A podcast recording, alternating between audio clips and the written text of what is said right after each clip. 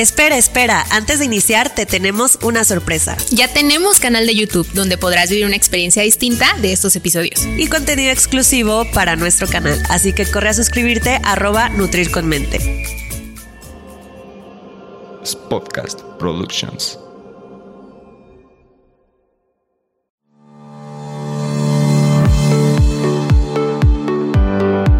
Hola, bienvenidos a Nutrir con Mente. Yo soy Rocío Castillo. Y yo Fernanda Calzada, dos amigas nutriólogas que quieren quitar toda esa información chatarra con la que día a día nos alimentan. Por eso hoy vamos a nutrir tu mente. Acompáñanos. Hey, ¿qué tal? Bienvenidos a un episodio más de Nutrir con Mente. Primero quiero presentarte a ti, amiga, ¿cómo estás? Yo muy bien, ¿tú cómo estás? También este tema de verdad me tiene hoy fascinada porque seguro a más de alguno de los que nos están escuchando les va a ser de muchísima utilidad. Sí, yo creo que a todos, Fer, porque justamente creo que estamos en, en una etapa de nuestra vida en general donde todos hemos padecido o estrés o ansiedad o depresión o cualquiera de estas emociones, sentimientos.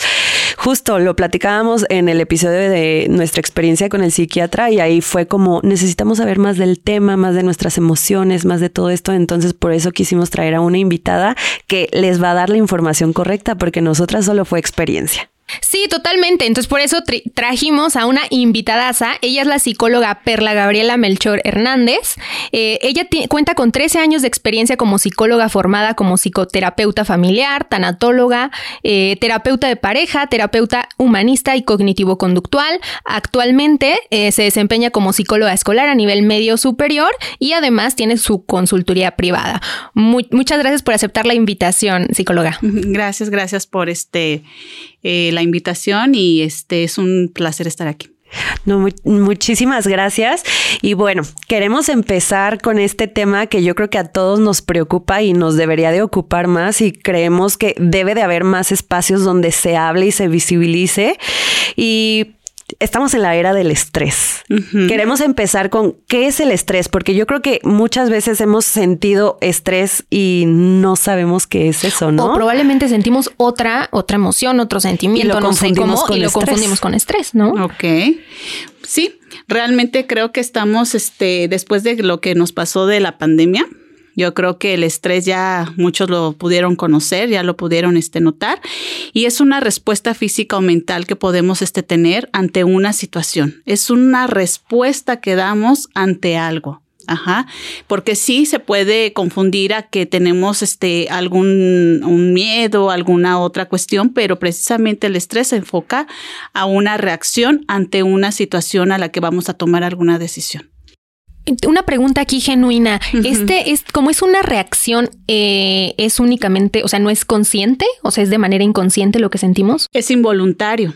Sí, es como inmediatamente ante alguna, en este momento, si dices, híjole, dejé encendida la televisión, puede generarte en este momento un poquito de estrés estar aquí y sabiendo que dejaste a lo mejor algo allá encendido y que puede pasar algo y empieza mentalmente a funcionar algo este interno, pero es innato, es así como impulsivo, es algo que reaccionas inmediatamente como cuando te, te pinchas o haces alguna reacción involuntaria. Ok. Ok, y por ejemplo, en este caso hay bueno, porque creo que también tenemos muy satanizado al estrés, ¿no?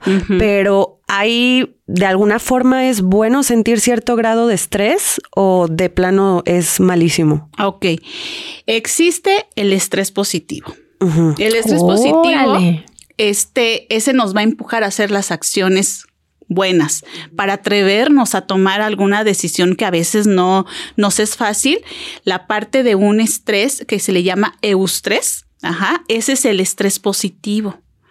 Porque el estrés negativo es el que nos mete abajo de la cobija y no queremos hacer las cosas. El que nos paraliza. Exactamente, es una reacción, de hecho, por eso es física o mental, porque el estrés te puede paralizar, pero es un poquito más ahorita como este la parte de las ansiedades. Ok, entonces, por ejemplo, si hablo de que tengo cierto grado de estrés positivo, es como cuando tenía que sacar eh, un trabajo de la escuela y me pongo rapidísimo a hacerlo y lo logré hacer en tiempo y forma, pero gracias también a, este estrés de que sabía que lo tenía que entregar, ¿no? Pero si te quedas en un estrés de, de no puedo terminar y ya empiezas a conflictuarte, pues empiezas en el estrés negativo. Ahorita que mencionó una palabra clave que fue ansiedad, ¿no? Y creo que ahorita en esta era y en esta época es algo que resuena mucho por todos lados, ¿no? Que soy ansiosa o tengo este problema de ansiedad. Inclusive ahorita nosotros como nutriólogas lo vemos mucho y ¿qué puedo comer para la ansiedad, ¿no? ¿De qué manera se relaciona el estrés con la ansiedad? Ok. Pareciera que son como familiares, ¿sí? Pero obviamente uno es a corto plazo, o sea, dura menos tiempo y la ansiedad es mucho más largo. Es este un proceso que a veces este pues nos puede llevar a otra fase, por ejemplo, todos los que atraviesan por ansiedad seguramente pasaron por el estrés negativo. ¿sí? Eso es más este, que, que, obvio. Entonces, la ansiedad, ¿qué es? Es esa parte de la respuesta, pero ya desde lo más mental. ¿Sí? Todo el tiempo traigo esa situación dándole vuelta y vuelta y vuelta y vuelta y me está generando ya reacciones y hasta problemas en mi vida diaria, en mis acciones de la vida diaria. O sea, entonces estamos hablando de que podría haber una cierta línea del tiempo. ¿Sería primero estrés negativo por largo tiempo? o, cómo es que ¿Es como crónico entonces? Sí puedes pasar muy rápidamente. O sea, eh, el estrés te puede pasar en, en, este, en un tiempo, ponle, este, si continúo con esa situación que me está causando estrés, a la semana puedo estar ya presentando algunos signos de ansiedad probablemente. Oh, ahorita que hablamos de signos de ansiedad, ¿cuáles son estos probables signos que se pueden presentar. A ver si les ha pasado. A lo mejor y sí. a ver, vamos haciendo nuestra listita de checklist. Porque, si ya pasamos por estrés, seguramente ya tocamos este en algún momento alguna situación de ansiedad. ¿A alguien le ha ocurrido el ver su cepillo con más cabello de lo normal? Sí. A mí todo el tiempo. Ese es un factor. Ajá. El sentirte como con las manos este, más sudorosas Ajá, que, sientes que, que, el cuerpo se puede paralizar. Hay muchas personas incluso que se llaman enfermedades catatónicas, en donde prácticamente se paralizan ante una circunstancia de miedo. ¿Qué decimos de los estudiantes? Se paralizan ante un examen o ante una exposición incluso. Eh, la ansiedad también que te puede generar como, como signo, este, la pérdida a veces de la concentración que olvidamos las llaves, que olvidamos dónde dejamos a veces el carro. O sea, imagínense, eso también nos ocurre en el estrés. En el estrés también nos hace que olvidemos cosas, pero imagínense, en la, la ansiedad es un grado más, es un grado más fuerte. Entonces sí, hay muchos problemas y ahorita que decías con respecto a la parte de la nutrición, pues muchos este, problemas este, también de trastornos alimenticios se pueden ir generando a través de una ansiedad que no se trató o de alguna cuestión que, que no puso atención y se dispara a veces a un trastorno también alimenticio. Qué importante. Yo, por ejemplo, en, en, caso personal, mi papá cuando atraviesa cierto, cierto estrés muy fuerte y ya se le dispara también la ansiedad, pierde la memoria pierde la memoria a ese nivel. Fíjense que yo nunca lo había relacionado hasta ahorita que nos lo está comentando, licenciada, porque eh, justo esta semana para mí fue súper estresante, o sea, entre el trabajo y demás, y fue la única vez en lo que llevo trabajando que se me olvidaron las llaves del trabajo. O sea, nunca me había pasado, nunca. Es algo rarísimo en mí.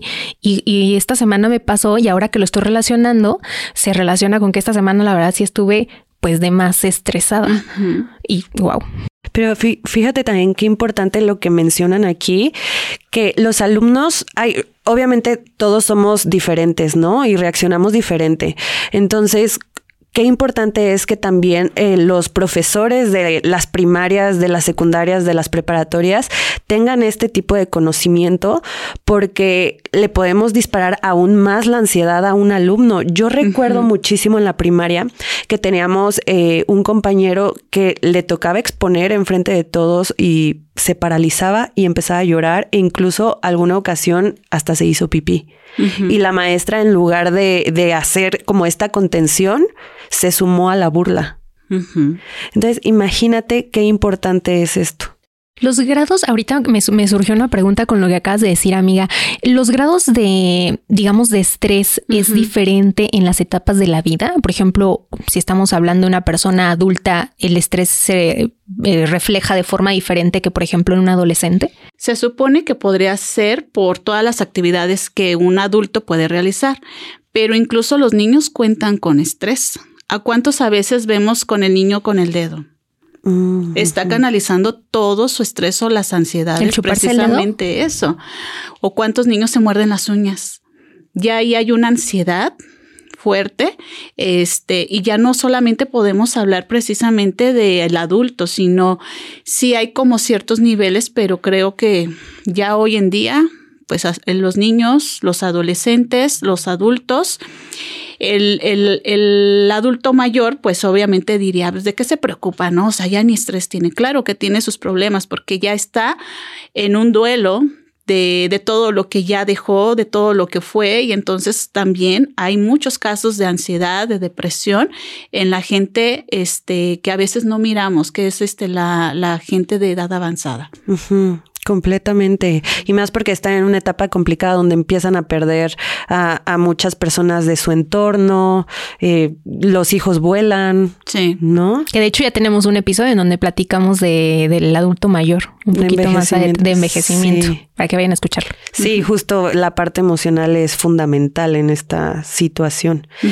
Y por ejemplo, en este caso, ¿qué relación hay con la depresión? Porque a veces, eh, bueno, al menos en nuestro caso, eh, platicábamos en nuestra experiencia con el psiquiatra que nos dieron tanto ansiolíticos como antidepresivos. Y como que siempre van de la mano, ¿no? Es como ansiedad y depresión, son como son amigos y son familiares. Yo siempre los veo así. El, el, estrés va acompañado de la ansiedad y posteriormente, como dicen enseguida, tendríamos una depresión. Si no tratamos el estrés, nos brincamos a la ansiedad.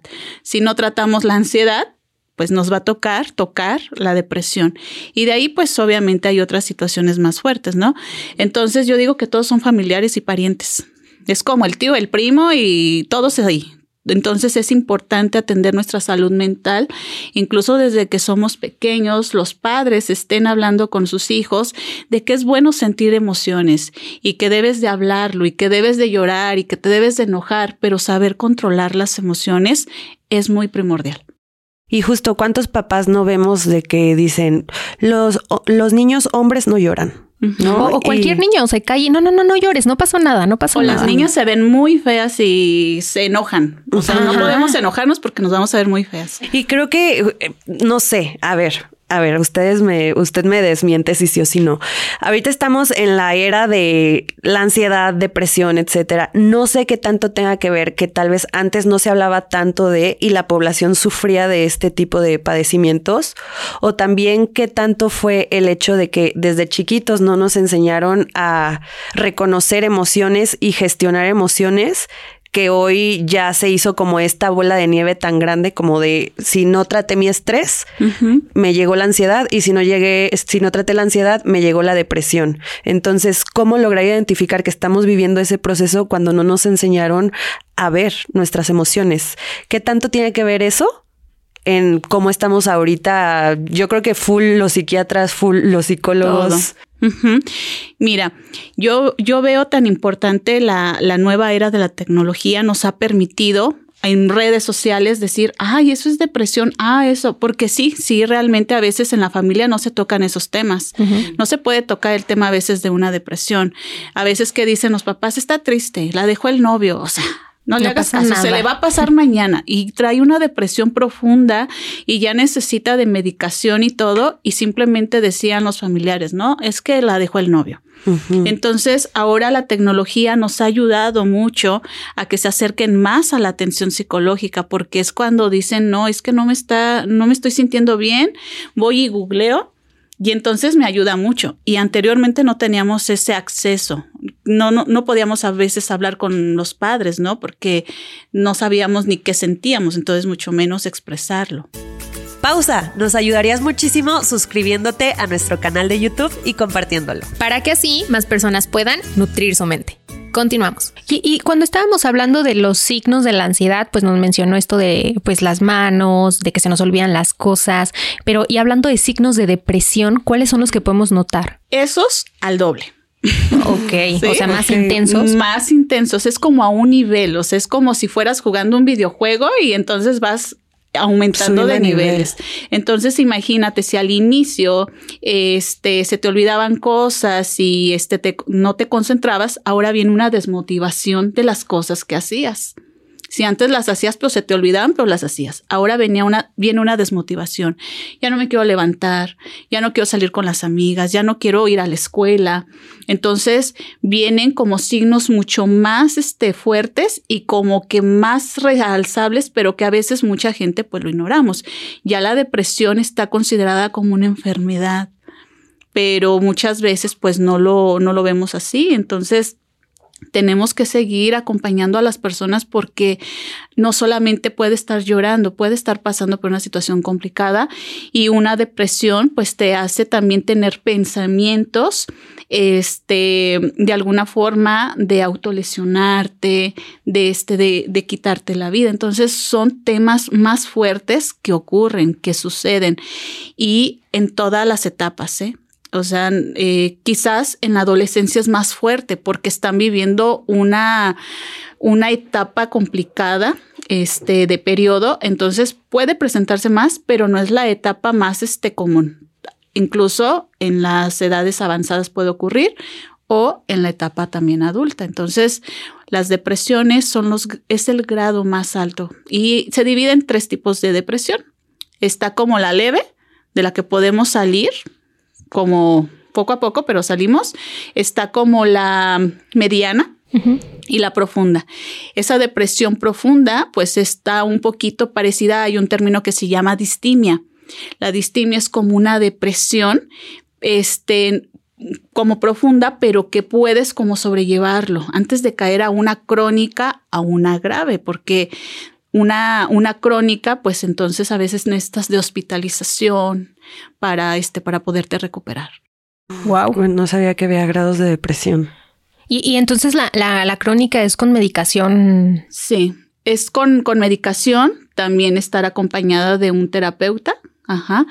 Este, y se hacen valoraciones, o sea, te hacen tus pruebas, te explican cómo va a ser tu procedimiento y pues no nos vamos a esperar que vamos a salir en una semana, porque si ese problema lo traes desde hace 20 años, desde hace 15 años, pues en una semana tu terapeuta y tu psiquiatra no te lo van a resolver. Se necesita trabajar tanto mucho la parte mental de, de la persona y yo en este momento le agregaría también hasta la parte este, de interior, como esta parte de su paz, de su tranquilidad, porque es como manejarlo, tanto lo mental, pero también el interior de la persona. Y por ejemplo, en este caso, nos comentaba que había grados, ¿no? De depresión y todo esto. Y que también es como una línea del tiempo, por así decirlo.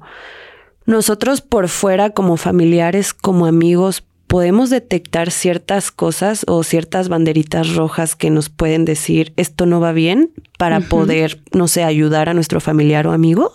Sí, si notamos a nuestra amiga que lleva más de una semana triste, pues hay que empezar a decirle, oye, mira, ya veo que pues la tristeza como que no se ha ido, como que sigue muy persistente, o que la invitas constantemente y no tengo ganas, no tengo ganas, no tengo ganas, y a veces lo pueden confundir con una melancolía, ¿no? Es que estoy melancólica, este, o estoy pasando un duelo, pero los duelos hay que tener cuidado porque precisamente en el duelo podemos caer en una depresión si no lo sabemos manejar.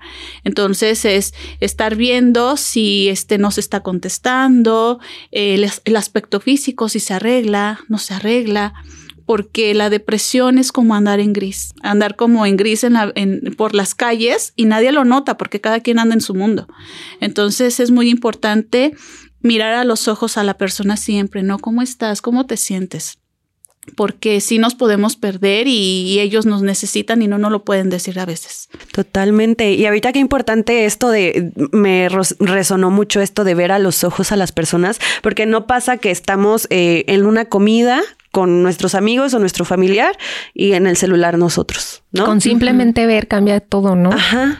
Sí, ya, somos ya ser observadores. Ahorita a mí me surgió una pregunta. Si, como, como dijimos, era un proceso. Iniciamos con estrés, el estrés nos lleva a la ansiedad, la ansiedad nos puede llevar a la depresión. Pero existe, digamos, un punto en el que una persona llegue directamente a la depresión, por ejemplo, después de un duelo, sin saltándose, digamos, entre comillas, los pasos de estrés y ansiedad. Sí, un duelo este ante una pérdida inesperada que sea hasta muy traumáticamente, pues si no lo sabes sobrellevar y demás, sí te puedes perder, irte directamente a una a una depresión. Pero también tiene que ver con la personalidad. Porque también las personalidades son muy importantes para atender esto de las ansiedades, del estrés. Hay personas que son más mentales y personas que son más de sentimiento. Entonces, las que son de sentimiento es como irse en un tobogán rápido. Y los que son mentales le están dando vueltas y vueltas y vueltas, pero también pues ahí obviamente, claro que pueden llegar a este tipo de situaciones. Y de estas dos personalidades que nos acaba de mencionar, ¿cuál es la que más pre- predisposición tiene a la depresión? Pues obviamente los que son más de emoción, los Ok. de más de sentimiento. ¿Y cómo los identificamos? Cuando decimos es que yo siento que. Y el de pensamiento es el que dice es que yo pienso que. Ahí podemos identificar quién es más de sentimiento y quién es más de Yo pensamiento. soy totalmente de Yo pensamiento. que- ah, sí, yo Yo soy de pensamiento, totalmente. Ay, qué importante es esto, porque justamente eh, creo que Fer y yo somos mucho de, de pensar las cosas y todo, que al final del día caímos en el hoyo, pero eh, tal vez tardamos un poquito más, ¿no? Porque Sí. creo que sí tardamos un poquito más en pedir ayuda. Ujú. Ah, sí, sí, Ajá. no, totalmente. Eh, ahorita estábamos mencionando de, bueno, de dos tipos de personalidades y también de diferentes etapas de la vida. Entre, digamos, sexos diferentes, hombre-mujer, la forma de enfrentar esta situación, estrés, ansiedad, es diferente. Tiene que ver un poquito con la parte este de, por ejemplo, el hombre, acuérdense que le cuesta más trabajo abrir las emociones. Algunos, ¿eh? No todos. Hay algunos que, que son muy sensibles y lo expresan. Entonces es como más de reprimir, más de guardar. Y sobre todo porque tenemos esta cuestión, ¿no? De que en el sistema familiar se dice que los hombres no, No deben de demostrar. ¿no? Ajá. Ujú. Entonces, este, las mujeres estamos más quizás un poco más predispuestas porque tendemos a estresarnos un poco más por las actividades, por lo que tenemos que desarrollar y demás. Y podemos hacer mil cosas a la vez. El hombre puede hacer eh, su tarea, pero esta y luego me paso a la otra. Si no, no son multitasking, eso lo sabemos. pero también se estresa y yo creo que su estrés pues también puede ser la mujer, ¿no? Porque pues sí, las mujeres podemos estresar también al hombre, pero este hay situaciones Y que viceversa. sí, también a los hombres les puede afectar mucho la parte de, de este del estrés en la parte de la seguridad misma, incluso de su actividad sexual. Ok. Oh. La actividad sexual es muy importante para ellos, entonces imagínense en estresado, deprimido, tienden obviamente a tener un poquito más de problemática en esa situación de su sexualidad con su pareja. Y eso yo creo que todavía le pega más en el ego y en el autoestima, ¿no? O sea, porque, bueno, creo que vivimos en una sociedad o en una cultura donde, donde los hombres dicen, sí, yo puedo más y yo esto y yo, ¿no? Entonces siento que Y sí. puede ser un círculo entonces vicioso, Ajá. ¿no? Sí. De llevar todavía más. Y entonces a las mujeres este problema no es tan fuerte. Sí nos afecta, pero ¿qué pasa? Nosotras podemos contarlo más. Oh. O sea, sí nos juntamos con las amigas ¿Qué de... crees que me está pasando esto? ¿Cómo Ajá. ves? Y el hombre vive en una cuevita en donde dice, ay, ¿a quién se lo cuento? O sea, y se lo cuenta más hacia él mismo, pero no lo puede resolver. Entonces, las mujeres lo podemos a veces resolver un poquito mejor. ¿Por qué? Porque entre nosotras podemos a veces este platicarlo. platicar más. Sí, no sé, no que nos hayan enseñado, pero sí siento que como mujeres somos más cómplices con las amigas, ¿no? Como de, oye, me pasó esto. Y tal vez los hombres les da un poco de más pena hablar de lo que les sucede o lo que sienten, ¿no? O de buscar ayuda y de decir, este psicóloga vengo porque tengo depresión. O sea, No, le, sí, le piensa mucho ir a terapia. Este, no quiero decir con esto que el hombre, que los hombres no, no tengan la iniciativa de ir a terapia, pero puede ser que les cueste un poquito más de, de trabajo al momento, ¿no? Porque es difícil hablar de las emociones sobre todo. Sí, y, bueno, voy a poner ahorita en la mesa un ejemplo de que mi novio ya lo enseñé a hacerse su skincare, ¿no? De que su crema, todo esto. Y sus amigos, el otro día me lo encontré, me los encontré y sus amigos, ¿cómo ves que tu novio se hace skincare y no sé qué? Este, ¿a poco sí sientes que es hombre? Y yo, yo lo enseñé a cuidarse su piel. O sea, porque es diferente el hombre que la mujer. O sea, todos debemos de tener un cuidado físico, mental y un, un cuidado integral, ¿no? Entonces fue ahí donde me di cuenta que seguramente es muy difícil para ellos hablar también de no puedo dejar de llorar. Y ahorita estás ¿no? hablando de salud física, pero Sí, la, salud, mental- la salud mental y emocional en los hombres siento que sí es todavía un tabú más fuerte que en las mujeres. Creo yo, o sea, es más Sí. difícil, como dijo la psicóloga, que un hombre se acerque diciendo tengo un problema de depresión, ¿no? Por este ego de yo puedo con todo. Claro, y aparte no se le permite este hacer algo diferente a su familia, ¿no? Porque si todos los hombres así tuvieron que ir siguiendo esa línea, ¿cómo voy a hacer yo la diferencia? ¿Qué va a pasar en mi familia? Es como cortar con una tradición y México somos muy tradicionalistas. Sí, Ah, hasta sí. el mismo nombre le ponemos generación tras generación tras generación. Entonces es más complicado para ellos. Pero, ¿qué podemos hacer con nuestros hijos varones? Irlos educando de esa manera. Y expre- que expresen sus Superimportante. sentimientos. Aquí nuestro productor tiene una duda. nos, nos pregunta el productor, ¿el delirio entra en la depresión o cómo es esta parte del delirio? Bueno, los delirios puede ser a veces ante una situación, eh, pero de un trastorno un poquito ya más fuerte. No necesariamente tiene que ser la parte de la depresión. Eh, pues los delirios a veces es de lo que a veces deseo, ¿no?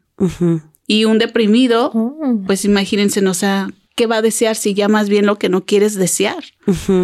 Pero los delirios pueden a veces surgir, pero no siempre, ¿eh? y no es como una constante.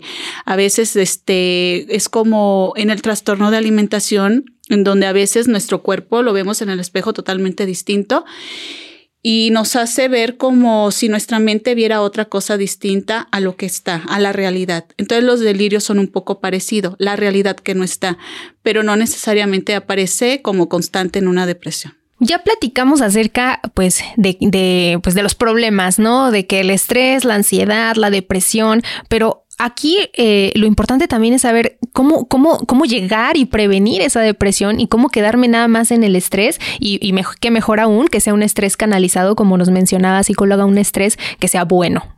¿Cómo lo podemos lograr? Que no trascienda. ¿Qué recomendaciones hay? Porque sí, siento que les faltó eso enseñarnos en el kinder. Sí, porque sí, la sí, verdad qué importante. es que la raíz cuadrada a mí no me ha servido de nada. Mejor me hubieran dado Enseña- esto y sí, finanzas. Totalmente. Sí. ISAT 1, ISAT 2, por favor. Prevenirlo puede ser para los más pequeñitos, ¿verdad? Estamos hablando en eso. Pero también podemos cambiar, ya los que sí lo pasamos y que vivimos eso, también podemos hacer cambios. Porque si hablamos de cómo prevenirlo, ok, con los niños fomentarles mucho lo que les compartía, desde que son pequeñitos, desde que son bebés, hacerlo que se frustre al momento de que los estamos este, alimentando, porque si a todo el tiempo le estamos dando de comer a la hora que nos está pidiendo el niño y no dejamos que se frustre un poco, va a ser su vida un poco más estresante también, ¿no? ¿Por qué? Porque quiero toda prisa, denme en todo. Y cuando no se te dé, y cuando no se le dé a él como adolescente, ¿qué va a pasar? ¿Cómo va a manejar este tipo de situaciones? Entonces, desde bebés Qué debemos de saber cómo podemos atender esto. Sí, o sea, como trabajar la tolerancia a la frustración. Exactamente. Entonces, esa es como una parte como de la, de la prevención, pero también de saber educar las emociones. Hay que saber educar precisamente las emociones.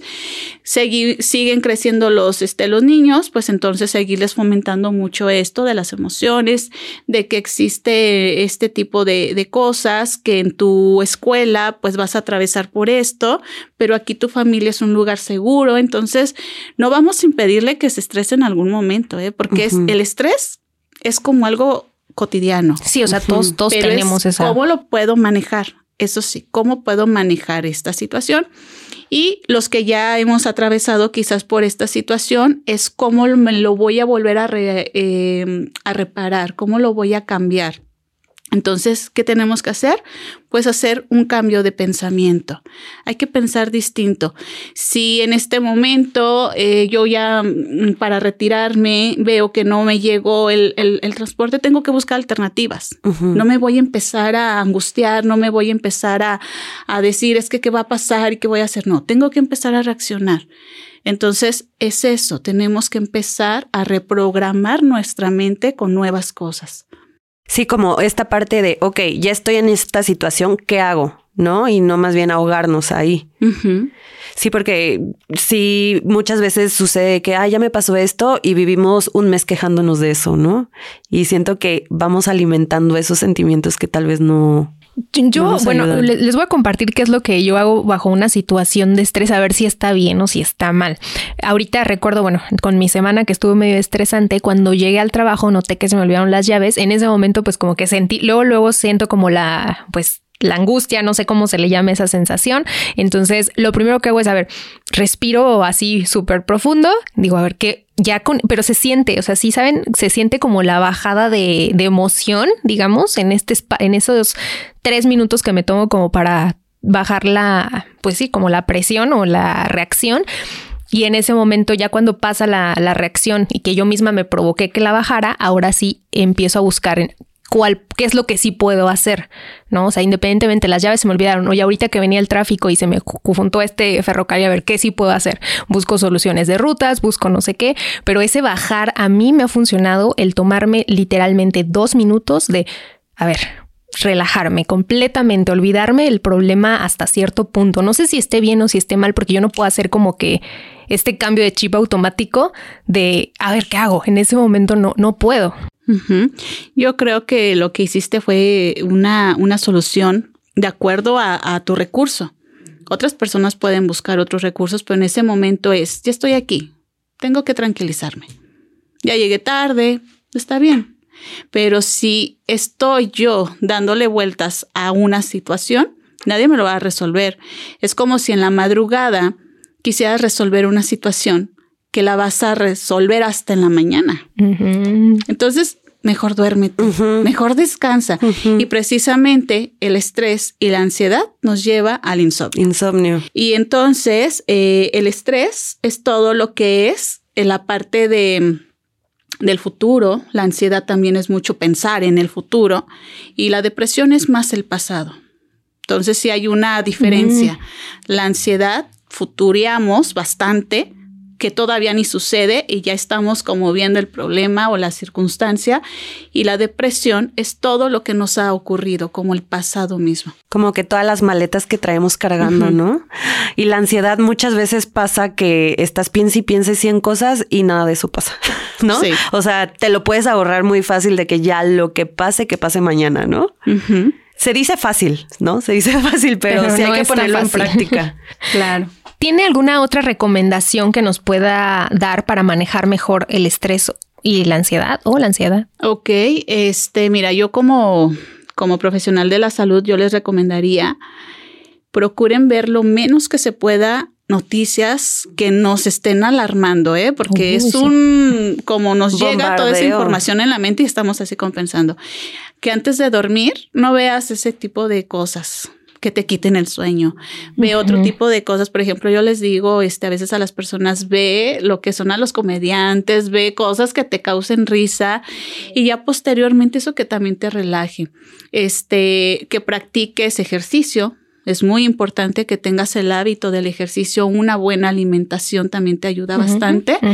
Y este, pues también otras disciplinas en este momento, como ya se está metiendo mucho, meditar, el yoga, eso ayuda también bastante para prevenir y también para saber manejarlo. Buenísimo. Pues ya saben, o sea, el ejercicio y la alimentación son clave para todo lo que quieran. Toditito. Sí, porque está comprobado que también muchísimos nutrientes eh, ayudan a, Totalmente. a mejorar este tema, por ejemplo, de la depresión, ¿no?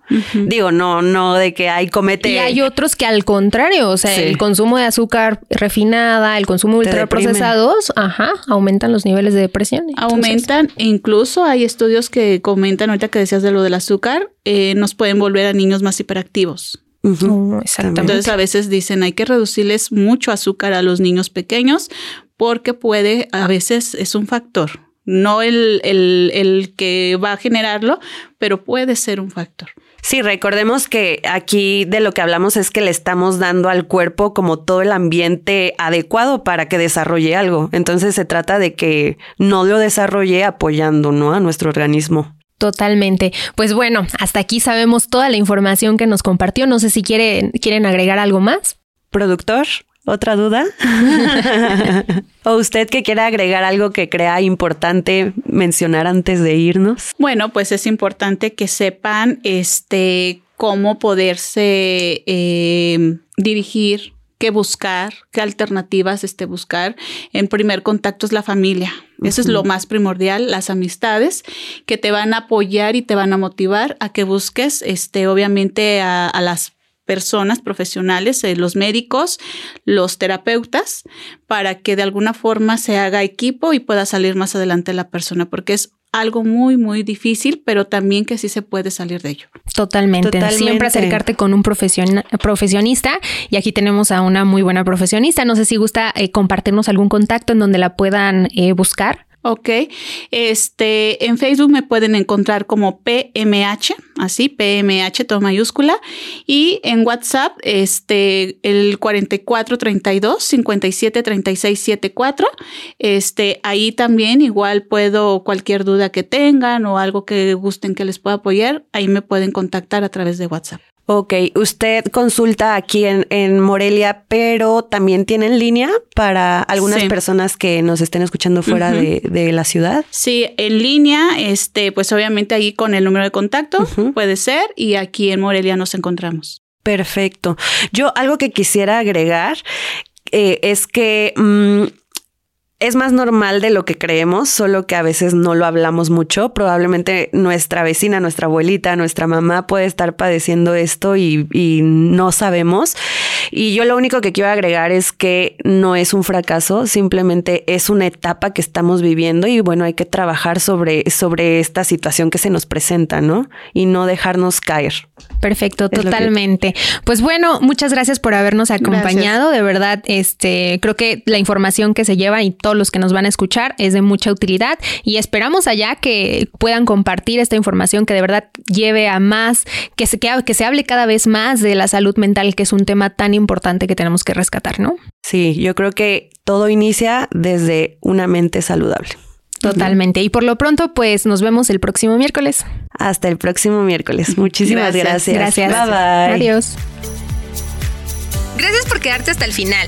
Si te gustó este episodio, no olvides compartirlo con quienes creas que les pueda servir. Y de paso, no olvides seguirnos en Instagram. Nos encuentras como arroba Nutrir con Mente. Y si nos estás escuchando en Spotify, no olvides seguirnos para no perderte de nuestros nuevos episodios. Y de paso, Regálanos tu calificación. Nos escuchamos en el siguiente episodio. Bye bye. adiós.